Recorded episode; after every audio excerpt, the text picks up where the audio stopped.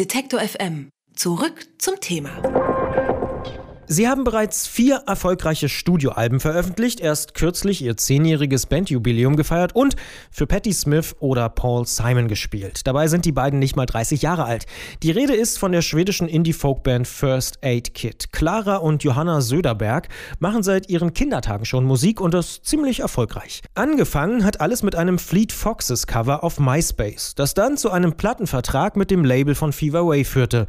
Heute füllen sie große Hallen und rocken Festivalbühnen wie beim Glastonbury Festival zum Beispiel. First Aid Kit sind da angekommen, wo sie vermutlich immer sein wollten. Momentan sind sie mit ihrem aktuellen und vierten Studioalbum Ruins auf Deutschland-Tournee. Und unsere Redakteurin Lena Bartnick hat die Band in Berlin getroffen, mit ihnen über Feminismus und ihre musikalische Entwicklung gesprochen und ist jetzt bei mir im Studio. Hallo Lina. Hallo Christian.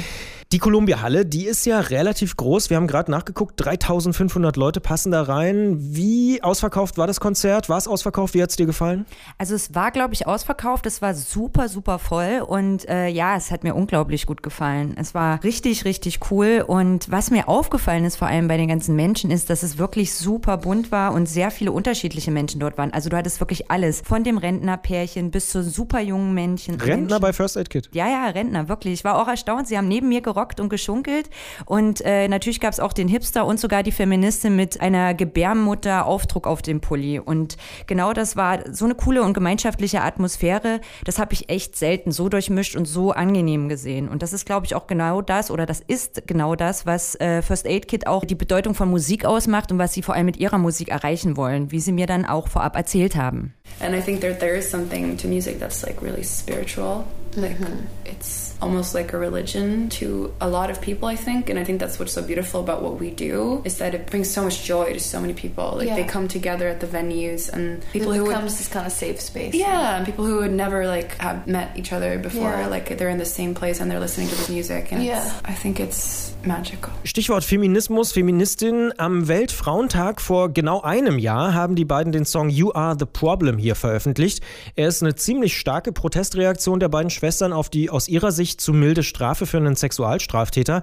War das damals geplant und haben Sie den Song auch gespielt beim Konzert?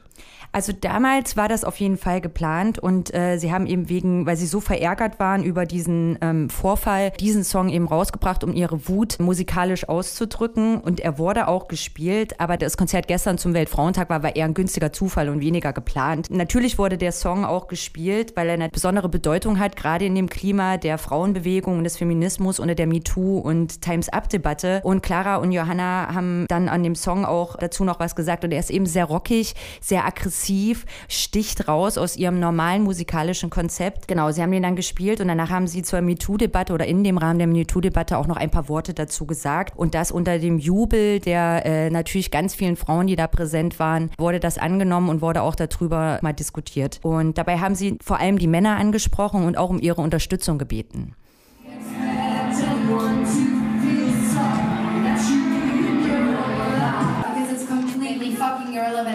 Just been done to you.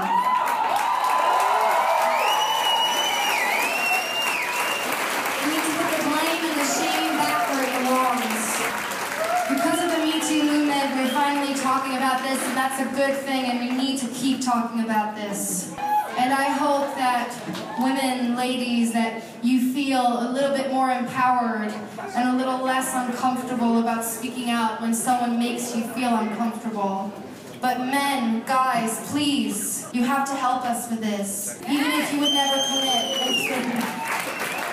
even if you would never cross the line, people around you might, or they might just make a sexist joke or a remark. And next time they do that, tell them, you know what, that's not funny. We gotta work together to make this world a better and safer place for everyone. Also nochmal zusammenfassend gesagt, Sie hoffen eben, dass die Frauen durch diese MeToo-Debatte gestär sich gestärkt fühlen, sexuelle Belästigung anzusprechen und damit sich auch äh, generell weniger unwohl zu fühlen in der Gesellschaft. Doch besonders sollen eben die Männer äh, ihren Teil dazu beitragen, indem sie eben die Strukturprobleme, die herrschen, aufbrechen und zum Beispiel sexistische Witze vor allem, die vielleicht im Freundeskreis erzählt werden, ansprechen und bewusst sagen, hey, hör mal zu, das ist nicht witzig, das ist nicht cool, äh, ich möchte das nicht und sie wollen eben, dass wir alle zusammenarbeiten, um diesen Sexismus zu stoppen in unserer Gesellschaft. Stichwort MeToo ist also schon so ein bisschen gefallen. Jetzt sind die beiden Frauen ja auch in einem Business unterwegs, wo viele, viele Männer das Sagen haben. Es ist ein sehr stark dominiertes Männerbusiness. Was sind denn so die Erfahrungen der beiden nach zehn Jahren im Musikgeschäft unter Männern? Also Sie selber haben bisher keine direkte Erfahrung mit Sexismus oder Ungleichheit, starker Ungleichheit in Ihrer Karriere gemacht, weil Sie vor allem der Künstlerin Fever Ray eben zu, zuschreiben. Denn die hat die Mädels ja mit äh, auf ihr Label geholt und in die Musikwelt geholt und da eben schon die Grundlage geschaffen für eine bestimmte Arbeitsatmosphäre und welche Regeln äh, einfach herrschen sollten unter den Geschlechtern, unter den Musikern. Und darüber sind Sie eben sehr froh, sind sich aber auch bewusst, dass das eben ein Glücksfall ist und dass Sie vielleicht auch besonders hervorstechen und dass es eben keine Normalität ist. Und und Sie haben eben erzählt in dem Interview vorher, dass äh, Sie auch ähm, Teil einer schwedischen MeToo-Debatte waren letztes Jahr, wo circa 2000 andere Sängerinnen äh, sich getroffen haben, musiziert haben und dort Geschichten über sexuelle Belästigung und Begegnungen äh, erzählt und ausgetauscht haben. Und das waren wohl so viele Geschichten, ähm, dass sie das recht schockiert hat, wie viele von ihren Kolleginnen eigentlich Erfahrungen in dem Bereich gemacht haben und das aber auch in täglicher Basis in ihrem Berufs- und Arbeitsleben. Aber eben durch solche Events ist ihnen bewusst geworden, dass sie wirklich in einem Boys Club mitspielen mitspielen, dass halt ganz viel auch gerade drumherum in dem Business von Männern beherrscht wird und äh, dass sie sozusagen die Ausnahme stellen. But then, I mean, it's like, of course, it's very intimidating to be like the only girls in like a boys' club because it's just men everywhere. We never really questioned it, but it's something that we realize now, like how yeah. rare it is to see other women and how it makes you feel like weird and different and like you're maybe not entitled to be here. Yeah, mm-hmm. for sure. And it's a very like duty, like the atmosphere is a lot of like yeah. dude jokes and a lot yeah. of like macho culture at the venues, and that's kind of off-putting to me. It's yeah, not very, yeah, I, I'm not really into it. Sie haben also festgestellt, dass bei den Touren und Events eben meist überall Männer sind und kaum Frauen. Also Techniker, Handwerker, Licht- und Soundleute sind oft Männer, die dann eben auch eine entsprechende Atmosphäre mitbringen und zum Beispiel eben diese Macho-Witze machen oder Macho, viel Macho-Gehabe dann auch mitbringen. Und als Frau fühlen sie sich oder Frauen fühlen sie sich dann eben unwohl und teilweise auch deplatziert und auch eingeschüchtert. Und das gefällt ihnen einfach nicht. Da vielleicht kleiner Querverweis nochmal von Detector FM. Es gibt ja dieses schöne Squally-Telling von uns. Pop ist kein weißer heterosexueller Mann, wo wir uns auch nochmal mit Feminismus und der Musikbranche im Allgemeinen beschäftigen, wo auch sowas rauskommt, wie dass beispielsweise die Tontechniker fast immer Männer sind. Ganz, ganz wenige Tontechnikerinnen gibt es nur. First Aid Kit, die haben ja letztes Jahr, also 2017, ihr zehnjähriges Bandjubiläum gefeiert. Ruins ist auch ihr aktuelles und viertes Studioalbum, das so ein bisschen mehr von Country-Klängen beeinflusst wird.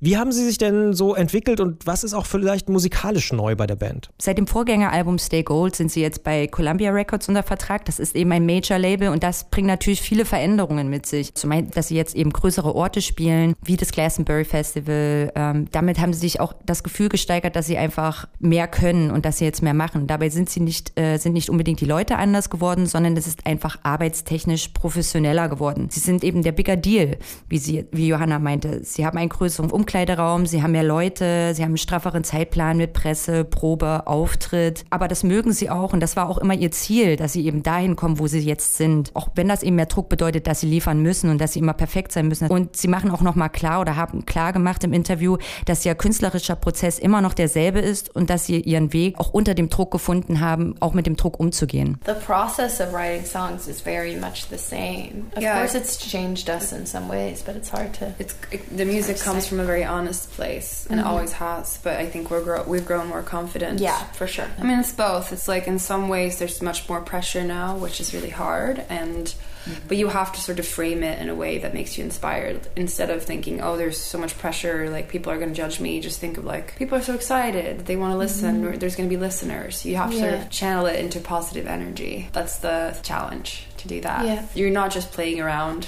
anymore, and you know that there's like your whole livelihood, everything is based on how good the songs are. So. Mhm. Ihr Songschreibeprozess ist also immer noch derselbe, trotz dieser zunehmenden Professionalität und den ähm, Erfolg, den sie gerade mit sich bringen. Die Kreativität und die Ideen und ihre melodische Experimentierfreudigkeit ist immer noch da und kommt eben von wahren Erlebnissen.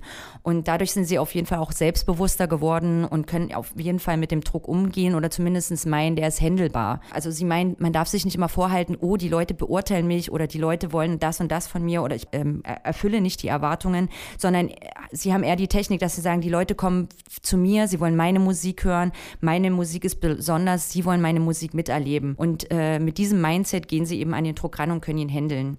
Dieser Druck war auch gestern bei der Show auf jeden Fall nicht hörbar. Hm. Ein Konzert jetzt am Wochenende spielen First Aid Kit noch, nämlich in Hamburg morgen. Was kann man aus deiner Sicht da erwarten? Ein ähnliches Konzert wie in Berlin? Auf jeden Fall. Also was gesagt wird, wird auch geliefert. Es wird ein Konzert sein voller harmonischer und kraftvoller Gestimmen, gepaart mit Rock'n'Roll und Country Sound in einer super bunten, gemischten Atmosphäre, die einfach nur verzaubert.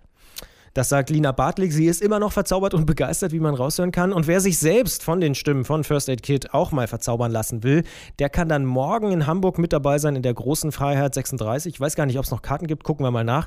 Jedenfalls, Lina Bartlig ist begeistert, hat am Weltfrauentag auch noch mit First Aid Kit über Feminismus in der Musikindustrie und auch das aktuelle Album Ruins gesprochen.